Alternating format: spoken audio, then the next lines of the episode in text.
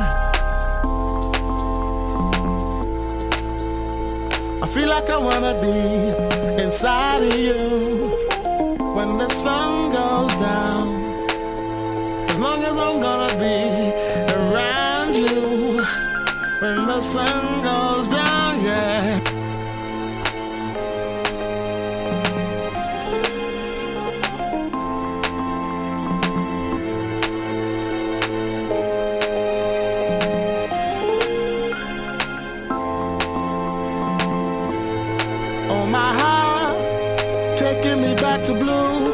I'm falling into my own senses.